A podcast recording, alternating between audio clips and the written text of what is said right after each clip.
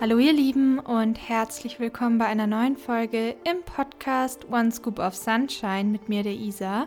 Und ich habe heute eine für mich sehr wichtige Folge für euch. Und zwar wollte ich nochmal etwas genauer auf das Thema eingehen, zu dem mir ganz, ganz viele Fragen jeden Tag gestellt werden. Und zwar, ist es eigentlich normal, dass ich immer weiter essen möchte? Ist es normal, dass ich irgendwie gar keinen Hunger habe und soll ich dann nicht irgendwie meine ja, Nahrungszufuhr wieder reduzieren und bin ich da irgendwie die Ausnahme? Und warum habe ich ständig Hunger? Warum bin ich nie satt? Warum habe ich ein Loch im Bauch, nachdem ich gegessen habe? Und ist es dann überhaupt heilsam oder nicht eher selbstzerstörerisch, wenn ich dann weiter esse, obwohl ich doch eigentlich körperlich voll bin, aber ich will immer noch mehr essen und so weiter und so fort. Und ja, das ist sehr körperlich basiert und sehr auf das Essen bezogen, aber trotzdem finde ich diese Informationen körperlich gesehen einfach essentiell, wenn man in dieser Phase ist. Das heißt, ich möch, möchte es jetzt einfach noch am Anfang erwähnen, dass ich natürlich immer dafür stehe, dass man die emotionalen Faktoren anschaut, weil das ist die Ursache des ganzen Problems in der Hinsicht. Und ja, aber trotzdem möchte ich jetzt halt auf das Physische eingehen und das alles nochmal so ein bisschen genauer ja, erwähnen und erzählen und darauf dann auch immer verweisen können, falls ich diese Fragen wieder bekomme, damit ihr euch einfach nochmal normaler fühlt und das Gefühl habt,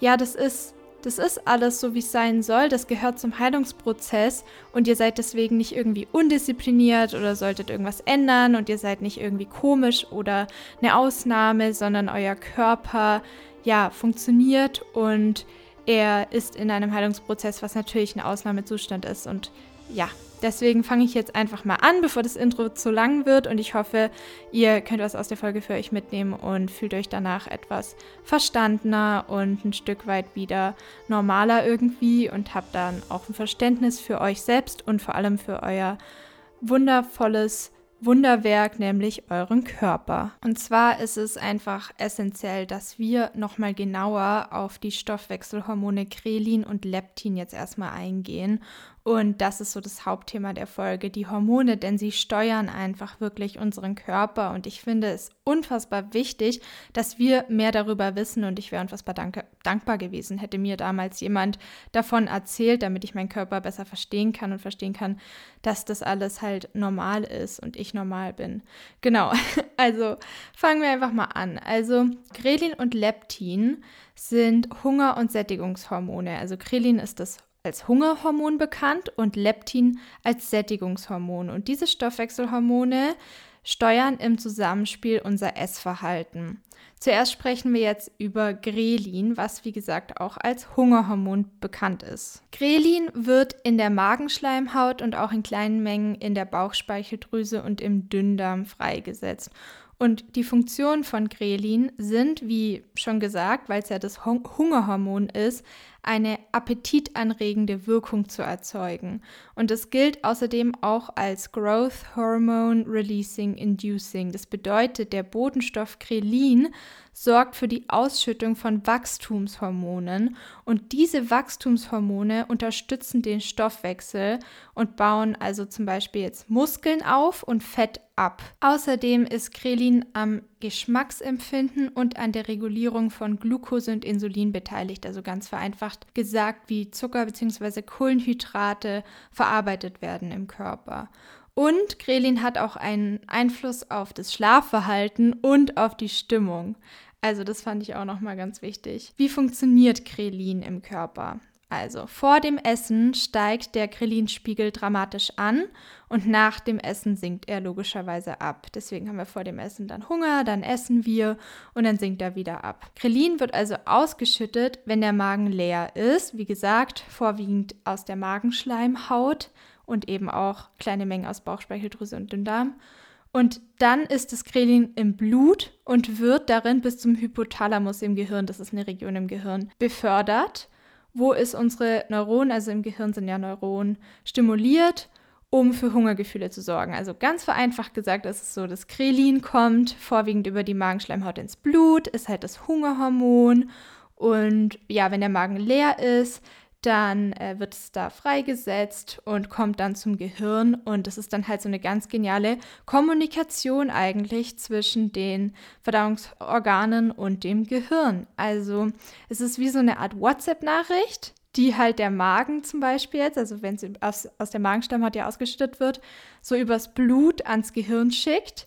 Und dann, ähm, ja, sagt das Grelin halt quasi, oder das Grelin ist die Nachricht und die besagt dann sowas wie, hey, gehen wir uns jetzt mal was vom Imbiss holen, wir haben mal wieder Zeit, ich habe Hunger. Also das ist halt so der, der Zweck von dem Grelin, also wie so eine WhatsApp-Nachricht, die halt dem Gehirn sagt, hey, wir sollten mal wieder was essen. So viel mal dazu und ja, ganz vereinfacht gesagt, wollte ich das jetzt mal so in Form von einer WhatsApp-Nachricht darstellen. Leptin hingegen ist das Sättigungshormon, also es wird hauptsächlich von Fettzellen produziert und spielt eine wichtige Rolle bei der Steuerung des Appetits, indem es dem Gehirn signalisiert, wenn wir eben satt sind. Also die Funktionen sind zum einen eben Sättigung signalisieren, es hilft aber auch bei der Regulierung unseres Körpergewichts und des Stoffwechsels und es reguliert auch das Fortpflanzungssystem und hat auch einen Einfluss sogar noch aufs Immunsystem. Also Leptin ist auch extrem wichtig.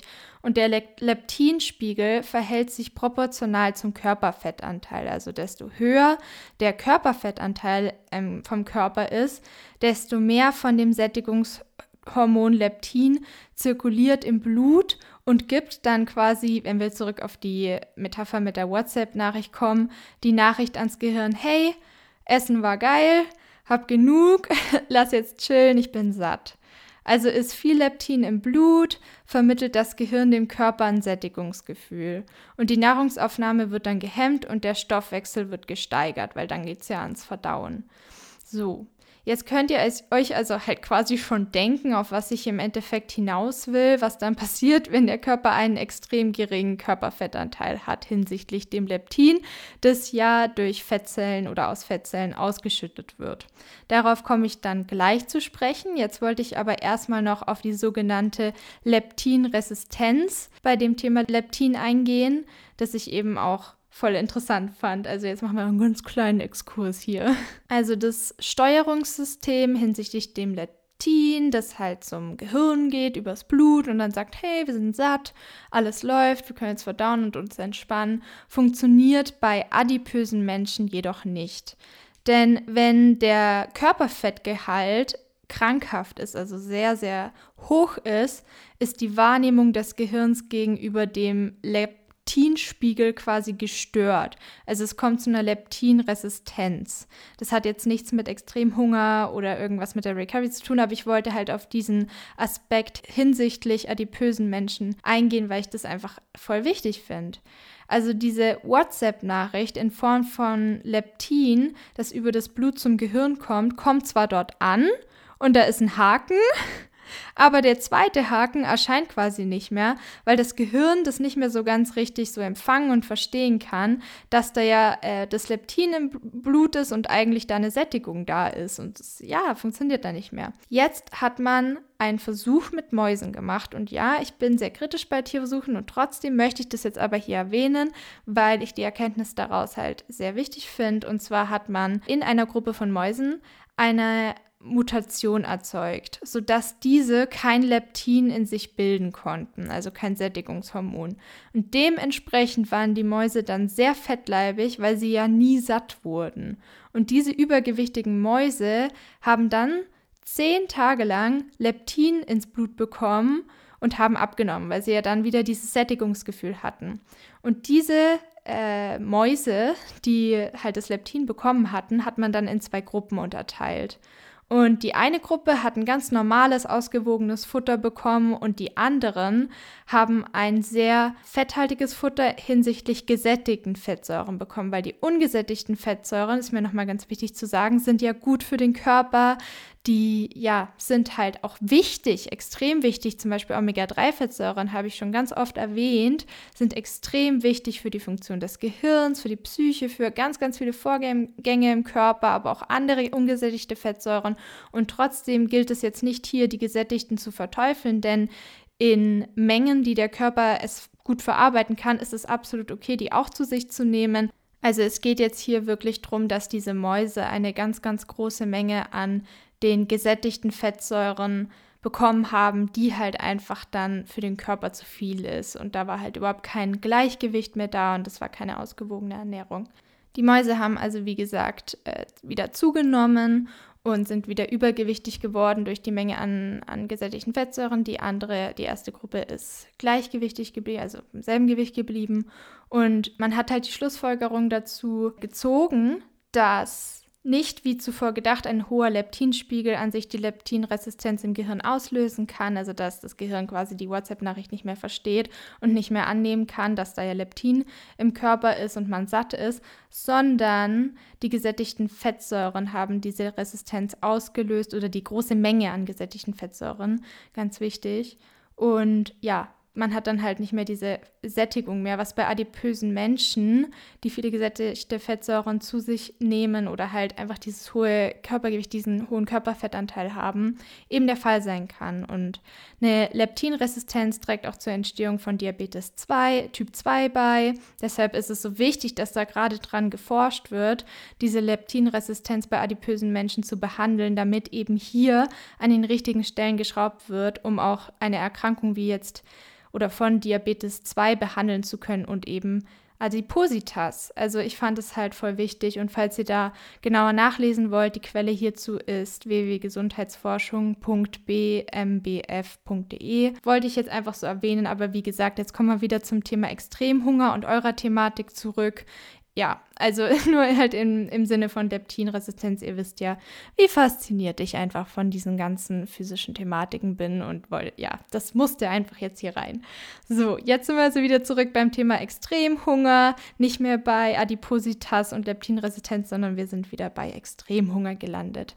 Und zwar was ist jetzt der Zusammenhang zwischen Extremhunger und Krelin und Leptin, also Hunger- und Sättigungshormon. Oft fühlt man sich nach einer Mahlzeit während dem Extremhunger gleich wieder hungrig. Also das können dann körperliche Symptome wie ein Loch im Bauch sein oder auch das ständige mentale Verlangen nach Essen, das Denken an Essen, das nicht aufzuhören scheint und einen dazu bewegen will, dass man eben weiter isst. Und man möchte halt immer mehr und mehr und mehr. Oder bei manchen ist es auch so, dass sie zum Beispiel irgendwie gar keine Lust auf Essen haben und sich das die ganze Zeit reinzwängen müssen, weil sie ja zunehmen müssen. Also das sind halt so Faktoren, die auf jeden Fall ganz klar darauf hinweisen, dass ein Ungleichgewicht zwischen Grelin und Leptin besteht ähm, hier will ich auch nochmal sagen, wie gesagt, ich habe das noch nicht studiert. Ich fange jetzt erst im Oktober Bewegung und Ernährung an zu studieren und ich habe das eben aus den Quellen, damit ihr da selber auch nachlesen könnt, falls es euch interessiert und geht auf jeden Fall zu einem Arzt oder einer Ärztin, um diese Hormone checken zu lassen. Genau. Und das e-, ist eben so, also dass man immer weiter essen möchte, weil durch eine längere Zeit der Restriktion von Nahrung ein Ungleichgewicht von Reden und Leptin im Körper besteht.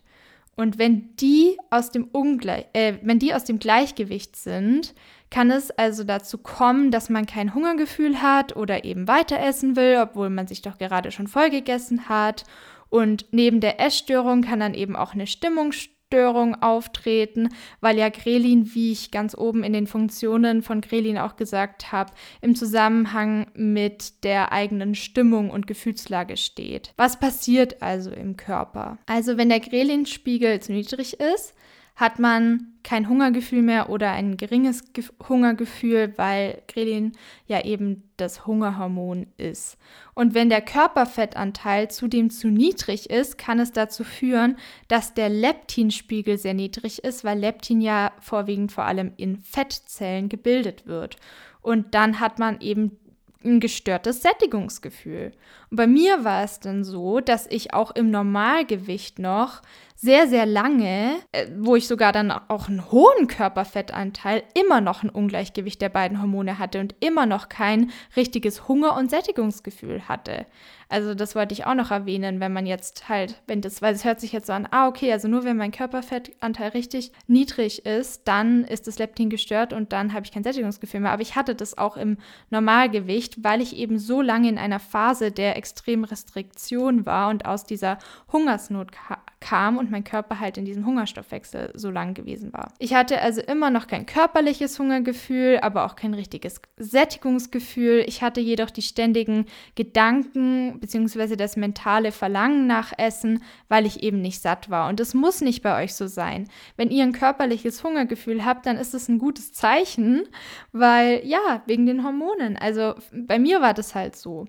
Mein Gehirn hat beide Hormone nicht wirklich empfangen können, beziehungsweise glaube ich nicht, dass der Spiegel der Hormone ähm, ja normal war und dass da ein Gleichgewicht war. Sonst wäre das bei mir nicht alles so gewesen. Das habe ich aber auch damals nie bei einem Arzt oder oder einer Ärztin messen lassen, weil ich damals einfach ganz lange dachte, die Schuld liegt bei mir, ich bin einfach nicht diszipliniert genug und sollte doch nur essen, wenn ich körperlichen Hunger habe. Ich habe aber nie körperlichen Hunger, aber ständig Verlangen nach Essen, also esse ich, aber dann werde ich nie satt und ich sollte doch eigentlich aufhören und so weiter. Also mein Verstand war halt voll in so einer Chaosspirale drin und ich habe mir unfassbare Vorwürfe gemacht und wusste eben nie, dass dem auch hormonelle Grundlagen zugrunde liegen. Ja, und deswegen finde ich das so wichtig, dass ich das jetzt alles hier so erzähle. Jetzt weiß ich einfach, dass das ganz normal war, dass ich einfach nur mental gesehen immer essen wollte, weil mein Körper eben dachte, dass er aus einer Hungersnot kommt durch die Restriktion und diese zwei Hormone im Ungleichgewicht waren und mein Stoffwechsel so lange im Hungerstoffwechsel war, also einfach sehr runtergefahren war, ganz simpel ausgedrückt, ja, dass es dann einfach dazu kam, dass ich so einen ja, so eine physische Reaktion hatte. Und dann war es natürlich klar, dadurch, dass ich mental aus der Essstörung kam, dass es ein unfassbares Chaos in meinem Kopf ausgelöst hat, weil mein Verstand die Kontrolle behalten wollte und das ja dann so bewertet hat, dass ich halt einfach nur undiszipliniert bin und mich doch mehr zusammenreißen sollte. Genau, da mache ich mir keine Vorwürfe für, aber ich bin froh, dass ich es jetzt weiß und so weitergeben kann. Und ja, frag da auch gerne, wie gesagt, professionelle Ärzte und Ärztinnen nach. Vielleicht kann man das ja wirklich untersuchen lassen, messen lassen. Aber ich bin mir relativ sicher, dass wenn ihr auch diese Erfahrung macht, dass da ein Ungleichgewicht besteht, trotzdem könnt ihr es auf jeden Fall untersuchen lassen, würde ich auf jeden Fall empfehlen und wäre ja auch mal interessant. Und dann schreibt mir gerne auf Instagram, was da so rausgekommen ist. Das ist also ganz normal dass du isst und dann immer noch mehr willst und gefühlt nie satt bist, was sicher oder sehr sicher keine Leptinresistenz ist, by the way, außer du bist eben sehr adipös, dann würde ich das auf jeden Fall untersuchen lassen, ob da eine Leptinresistenz vorliegt. Oder dass du vielleicht auch kein körperliches Hungergefühl hast oder mental weiterhin das Verlangen nach Nahrung hast. Oder du hast keine Lust auf Nahrung und auch kaum Hunger und denkst so, oh, eigentlich sollte ich doch dann viel weniger essen, wenn ich doch körperlich keinen Hunger habe. Oder du bekommst Panik, wenn keine Nahrung in der Nähe ist. Das hatte ich ganz, ganz, ganz lange, auch im, im obersten Normalgewicht noch. Oder du hast zwar keinen körperlichen Hunger, aber kein Sättigungsgefühl auch und du könntest immer weiter essen oder du hast einen körperlichen, körperlichen Hunger oder ein körperliches Hungergefühl, aber kein Sättigungsgefühl und könntest auch immer weiter essen. Also es gibt so viele verschiedene Möglichkeiten, weil jeder Körper da halt anders ist und in jedem Körper dann ja ein anderes Hormongleichgewicht vorliegen kann. Ja, und das wollte ich jetzt einfach mal so erwähnen, dass es da so viele Möglichkeiten gibt und ja, da halt nichts dann, finde ich, so abnormal sein kann oder dass alles dann so eine Berechtigung hat und ja, dass es sich, wie gesagt, lohnt, da sich zu informieren und sich vielleicht auch eben untersuchen zu lassen. Diese ganzen Gedanken, das Chaos im Kopf und der, das Verhalten des Körpers führt also wahrscheinlich auf ein Ungleichgewicht der Hormone zurück und meiner Erfahrung nach oft auch auf einen emotionalen Hunger, der sich physisch manifestiert. Also meine Erfahrung war so, dass dieser Effekt eingetreten ist, dass ich das mentale Verlangen mit Essen immer befriedigt habe, auch wenn ich stur stündlich gegessen habe oder ständig und tagelang kiloweise Datteln oder Cashewmus oder Nudeln oder was auch immer mir ständig durch den Kopf geschwirrt ist und auf was ich Lust hatte, dann gegessen habe, weil mich das dann einfach immer beruhigt hat. Also mein Körper war dann beruhigt und ich habe mich erleichtert gefühlt. So war es bei mir eben. Das könnte, finde ich jetzt aus dem, was wir jetzt gehört und gelesen haben, ich gelesen, ihr gehört, auf das Krelin zurückzuführen sein, denn wie schon gesagt, ist es so, dass der Krelinspiegel im Körper ja sinkt, wenn man was gegessen hat und das führt zu einer Verbesserung der Stimmungslage. Und psychisch gesehen war das aber auch total wichtig für mich, da so viel zu essen, um meinem Körper zu zeigen, hey, ich höre auf jeden einzelnen Gedanken an Essen, den du mir schickst, denn hättest du genug, würdest du mir nicht diese ständigen Gedanken an Essen schicken. Weil überleg doch mal. Also setz, versetzen wir uns mal in den Körper rein. Krelin und Leptin sind im Ungleichgewicht. Das sind die Messenger oder ja die Nachrichtengeber, die der Körper nutzt oder ja, die halt durch das Blut ans Gehirn kommen, damit man dem Gehirn signalisieren kann und es in unser Bewusstsein sickert, hey, ich habe Hunger oder hey, ich bin satt. Jetzt ist es so, dass Hunger und Sättigungsgefühl gestört oder aus dem Gleichgewicht geraten sind und kaum oder teilweise gar nicht richtig vorhanden sind. Wie würdet ihr anstelle des Körpers versuchen, mit dem Verstand zu kommunizieren? Durch Gedanken und Gefühle. Gedanken ans Essen, die man die ganze Zeit im Kopf hat und eine Be Beruhigung nach der Nahrungszufuhr, um dem Verstand dann zu signalisieren, das war der richtige Weg, den du gegangen bist.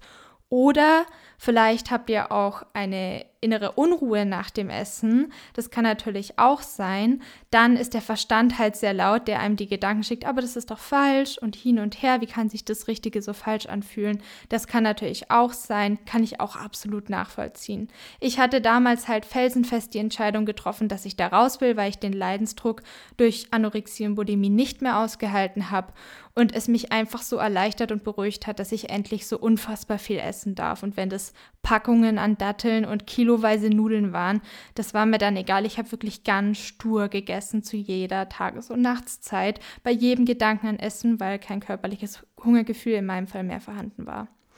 Das ist eine Überlebensstrategie des Körpers, diese Gedanken und diese Gefühle.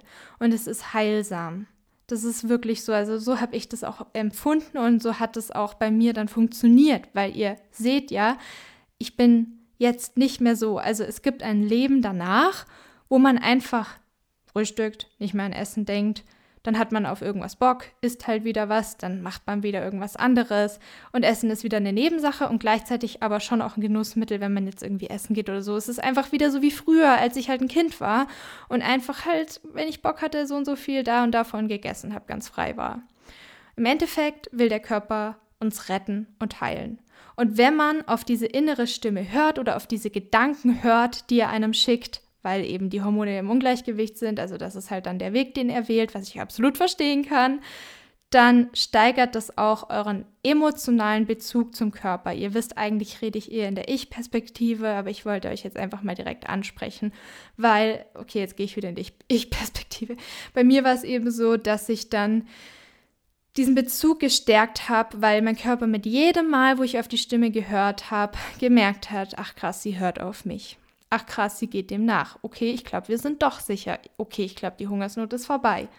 Und wir sind mehr und mehr für den Körper, anstatt zu versuchen, aus der Perspektive des Verstandes oder Egos her, den Körper zu beherrschen und ja, mächtiger als er irgendwie zu sein oder ihn zu benutzen oder ihn dazu zu drillen, so zu funktionieren, wie der Verstand oder wir es wollen, damit wir vielleicht uns wertvoller fühlen oder uns besser integrieren können in Gruppen, weil da alle so und so aussehen und wir uns dann gleichwertig fühlen oder was auch immer da emotional dahinter steckt. Deswegen, wie gesagt, auch hier nochmal emotionale Faktoren sind die Ursachen. Bitte schaut euch das an. Bitte geht da rein in Form von Therapie, was auch immer euch hilft. Aber bitte bitte schaut die Ursache an und geht nicht nur auf das Essen ein und wie viel essen und was essen und wann essen, weil dann bleibt ihr immer in dem Verstand drin, dann bleibt ihr immer in den Regeln drin. Oder ihr switcht die Essstörungsregeln zu Recovery-Regeln und seid halt dann da in diesen Regeln drin, damit ihr halt recovert.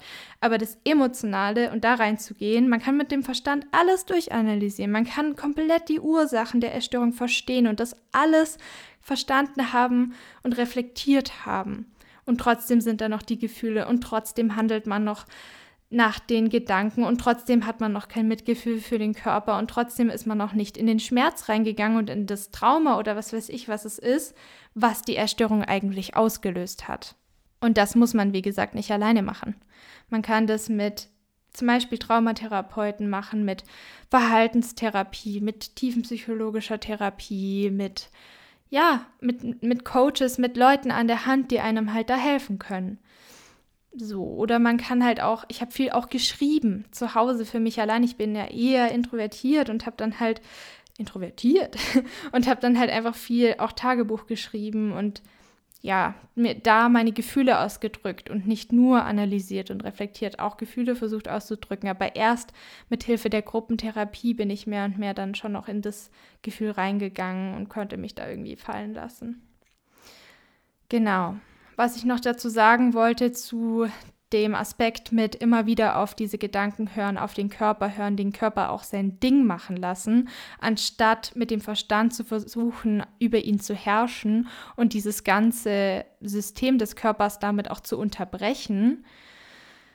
Weil eigentlich weiß er instinktiv, wie alles geht und wir sind dann halt so, dass es soll jetzt auch nicht so sein, dass ihr euch jetzt dafür verurteilt und fertig macht, aber der Verstand interferiert da dann halt und kann das dann halt so unterbrechen und das ist, hat seine Berechtigung, es hat seine emotionale Berechtigung. Und wenn wir halt, ja, da stecken natürlich Glaubenssätze und emotionale Ursachen dahinter. Und ich glaube halt, dass wenn wir diese Gefühle durchfühlen, durch den Schmerz durchgehen, uns das fühlen lassen und lernen, einen neuen Umgang der Selbstregulation und der, des Umganges mit Gefühlen zu lernen und für uns zu etablieren, dass es dann halt ja viel lösen kann, weil mit in die Gefühle reingehen, meine ich halt wirklich sich das fühlen lassen und nicht nur das Ganze anschauen, es mit dem Verstand verstehen, es vielleicht noch aufschreiben oder mit einem Therapeuten oder einer Therapeutin besprechen und dann hat man es halt verstanden, sondern ich meine wirklich halt das Fühlen und wieder einen Zugang zu den eigenen Gefühlen zu gewinnen. Und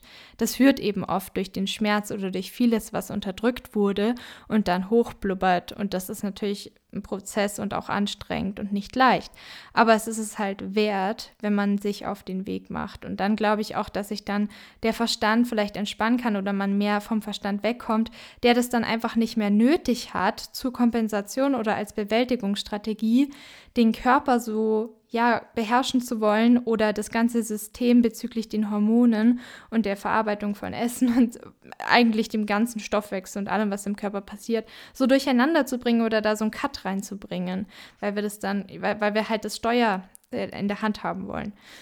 Ja, so viel dazu. Und langfristig ist es halt auch wirklich total sinnvoll, finde ich, diesen Bezug zum Körper zu finden, indem man immer auf die kleinen Impulse, gedanklich oder emotional von ihm hört bezüglich Essen, weil ich dann auch festgestellt habe, dass es langfristig helfen kann in allen Lebensbereichen. Sei es, wenn ihr irgendwann versucht, Yoga anzufangen, dann geht ihr vielleicht nicht mit dem Verstand da dran und stellt Regeln auf und seid so, okay, so und so muss ich das jetzt alles ausführen und dann muss ich die Anzahl an Übungen jeden Tag machen, sondern ihr geht dann auch ran, weil ihr dann Bezug zu euren Gefühlen habt, was tut mir jetzt gerade gut Brauche ich eher ein Yoga im Sitzen, am Boden mit leichten Dehnungen oder brauche ich gerade ein schnelles Yoga, eher Hot Yoga und möchte gerade schnelle Bewegungen machen oder brauche ich die Verbindung aus Yoga und Tai Chi oder Yoga und Tanzen? Also ihr könnt dann halt mehr auf euch eingehen, weil ihr einfach diese Selbstfürsorge gewohnter seid und weil ihr euch dann fühlen lasst und in Gefühle reingehen lasst. Allein wenn Gefühle dann hochkommen, braucht ihr nicht den Verstand, der sagt, oh, negatives Gefühl da brauche ich jetzt die Bewältigungsstrategie, nichts zu essen, weil das hat mich jetzt überwältigt. Oder ich brauche jetzt irgendwie ganz viel Essen, um das runterzustopfen oder dann muss ich es wieder rausholen oder wie auch immer, sondern dann könnt ihr zum Beispiel sagen, ich lasse mich das jetzt fühlen. Dann sitzt ihr da, lasst euch reinsinken, vielleicht könnt ihr weinen, vielleicht könnt ihr schreien, ich mache das meistens im Auto, vielleicht könnt ihr es rausschreiben, vielleicht braucht ihr jemanden, dem ihr das alles erzählen könnt, damit so rausgeredet ist. Das finde ich oft auch sehr heilsam und könnt in Bindung gehen und macht es nicht alles nur mit euch selbst aus.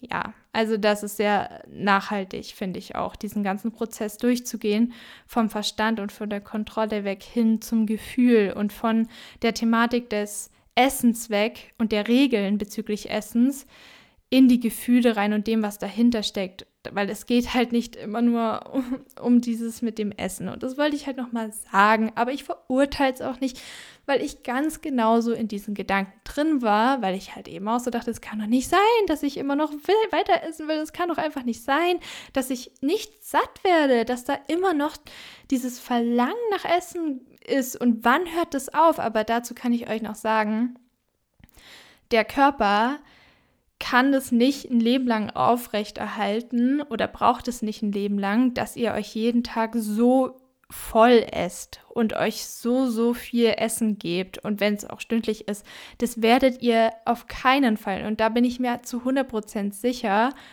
außer halt, ihr habt vielleicht eine bestimmte Krankheit oder so, das äh, untersuchen lassen.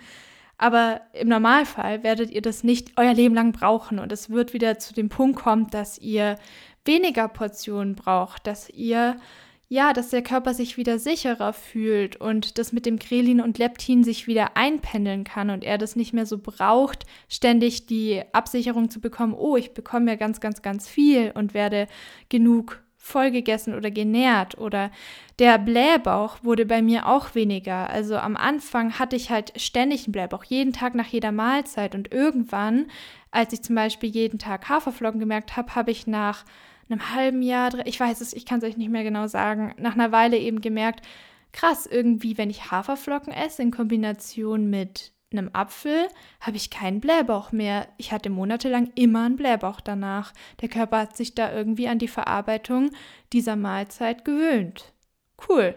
Also der, der Blähbauch ist auch ein Zeichen dafür, dass der Körper es wirklich versucht, dass er sein Bestes gibt, für dich das alles zu verarbeiten und für dich zu heilen.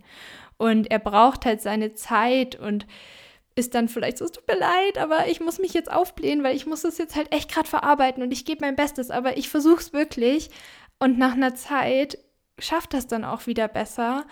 Und ich hoffe halt, dass du in deinem Ego, in deinem Verstand das dann verstehen kannst und da vielleicht Mitgefühl für haben kannst, dass er ja wirklich da sein Bestes gibt und seine Zeit braucht und ja, dass wir da mitfühlend mit umgehen können, mit dem Blähbauch jetzt zum Beispiel oder mit anderen Symptomen. Wenn dann zum Beispiel auch Hormone wieder angekurbelt werden, äh, Sexualhormone zum Beispiel, dass dann bestimmte ja, Hautunreinheiten entstehen könnten, was bei mir auch der Fall war. Ja, dass der Körper auch hier wieder versucht zu entgiften oder ja, wieder in ein Hormongleichgewicht zu bekommen und auch hier seine Zeit braucht und sein Bestes gibt und vielleicht auch wieder so ist, es tut mir voll leid, dass ich jetzt gerade hier diese Hautunreinheiten dir so gebe, aber vielleicht siehst du es ja als Zeichen, dass ich echt mein Bestes gebe und schaut, dass unser Zyklus wieder am Laufen ist. Also bitte, bitte respektiert es, dass ich ein bisschen Zeit brauche. Ich versuche immer so ein bisschen für den Körper zu sprechen, weil ich so ein Mitgefühl für Körper habe und mir immer so denke, mein Gott, die Körper sind so krass, es ist unfassbar. Und es mir im Nachhinein leid tut, was ich ihm alles angetan habe und es halt auch nicht mehr übers Herz bringen würde, weil ich eben am Punkt des Mitgefühls bin, ihm das jemals wieder so anzutun, was ich da alles gemacht habe. An den Punkt würde ich euch jetzt gerne einfach teleportieren, dann wäre das vielleicht alles nicht so ein Ding. Da aber der Verstand noch sehr laut ist, was ich sehr verstehen kann, ist da dieses Chaos im Kopf und das ist eben die Message der Folge, dass es absolut normal ist und dass da auch hormonelle Vorgänge mit reinspielen, die finde ich wichtig sind zu verstehen und zu erwähnen. Wenn also der Verstand das akzeptiert alles und ja da vielleicht ein bisschen sich hinten anstellen kann und die eigenen Ego-Gedanken wie ich will aber dünn bleiben und heilen und recovern, dann halt, ja, wir einfach entscheiden, die jetzt hinten anzustellen, weil uns unser Körper auch leid tut und wir ihm die Heilung ermöglichen wollen und wir langsam und langsam da reinkommen, für den Körper zu sein, der uns so unfassbar viel für uns tut, weil wir es auch nachvollziehen können, dann ja, kann das halt nach und nach und es braucht Zeit, wieder dazu kommen, dass Grelin und Leptin ins Gleichgewicht kommen und dass der Stoffwechsel wieder angekurbelt wird und dass der Zyklus wieder in Gang kommt. Und wenn der Körperfettanteil steigt, ist das wirklich was super Gutes, weil Leptin wieder am Start sein kann und dem Hypothalamus im Gehirn sagt, hey, wir sind wieder satter. Wuhu! und es wird eine Zeit geben, da seid ihr an der Stelle des Berges, die sehr steil ist, wo der Aufstieg unfassbar steil ist und das ist mühsam. Und das ist die Stelle, an der viele umkehren werden. Und körperlich gesehen ist das die Stelle, wenn man sich in der Zunahme befindet, wenn vielleicht mit der Haut was passiert, wenn man sich im Spiegel sieht und Veränderungen bemerkt und Angst bekommt. Der Verstand bekommt Angst. Das alte Identitätskonstrukt merkt, oh, okay, irgendwie bin ich bedroht. Und dann kommt die Angst. Und die ist dann oft auch allgegenwärtig. Die innere Anspannung ist oft allgegenwärtig. Und das ist normal. Das ist absolut normal. Aber es lohnt sich, weil ihr mehr und mehr auch ins Gefühl reinkommt, wenn ihr euch darauf einlasst, das auch durchzufühlen und da reinzugehen. Nach einer Zeit jetzt um, um nochmal auf das Körperliche zurückzukommen, wird der Körper auch wieder, wie gesagt, weniger Nahrung brauchen. Das lässt sich aber nicht erzwingen und jeder Körper braucht anders lang, um sich sicher sein zu können, dass da genug Körperfettanteil da ist, dass da die Sicherheit vorhanden ist, um wieder weniger Nahrung zu sich zu nehmen. Das kam bei mir wirklich erst nach, boah, ich glaube zwei Jahren oder so, dass er sich da wieder sehr, sehr sicher war. Und das Leptin, was aus dem Körper ausgeschüttet werden kann, hilft auch den bei der Herstellung der oder hilft dann auch bei der Herstellung der Fortpflanzungshormone, wie gesagt, also der Hypothalamus kann sich wieder um LH und FSH kümmern, was für Östrogen und Progesteron zuständig ist, also unsere Sexualhormone und ein Zyklus kann wieder entstehen und wir sind zum Beispiel dann wieder fruchtbar.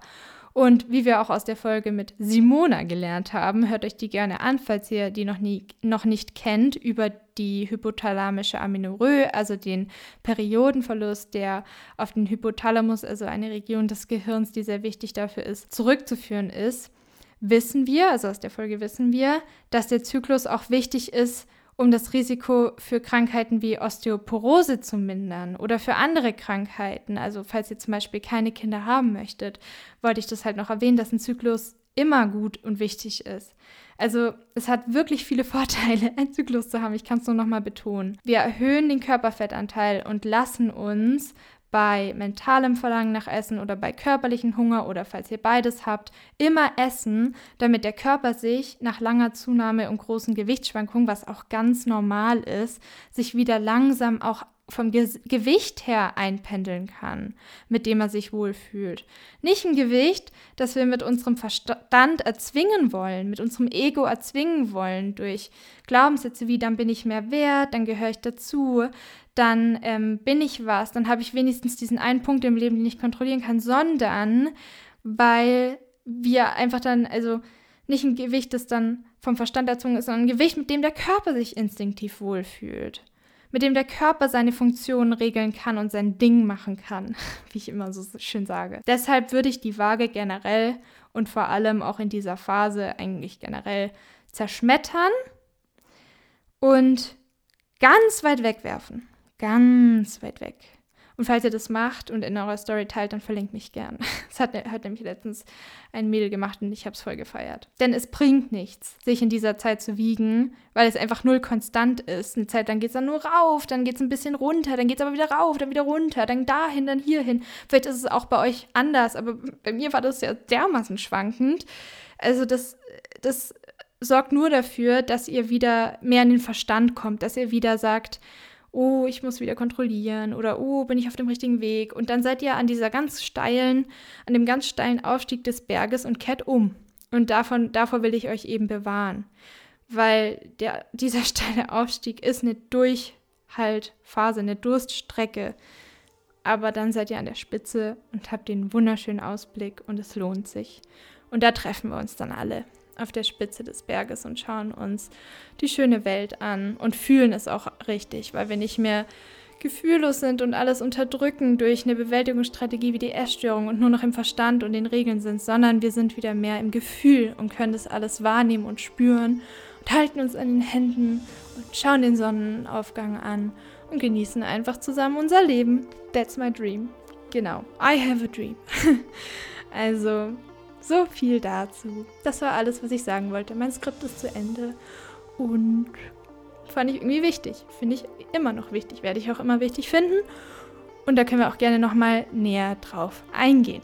Ja, also, ich hoffe, ihr konntet wieder was lernen in der Biologiestunde mit Isa heute und wünsche euch jetzt noch einen schönen Tag, Abend, Morgen, ein schönes Leben. Wir sehen uns vielleicht irgendwann mal in diesem Leben auch persönlich. Ich habe euch alle lieb, ihr macht es alle super, ihr schafft es auf jeden Fall und ich glaube an euch. Bis zum nächsten Mal. Alles, alles Liebe, ein herzliches Namaste. Eure Isa.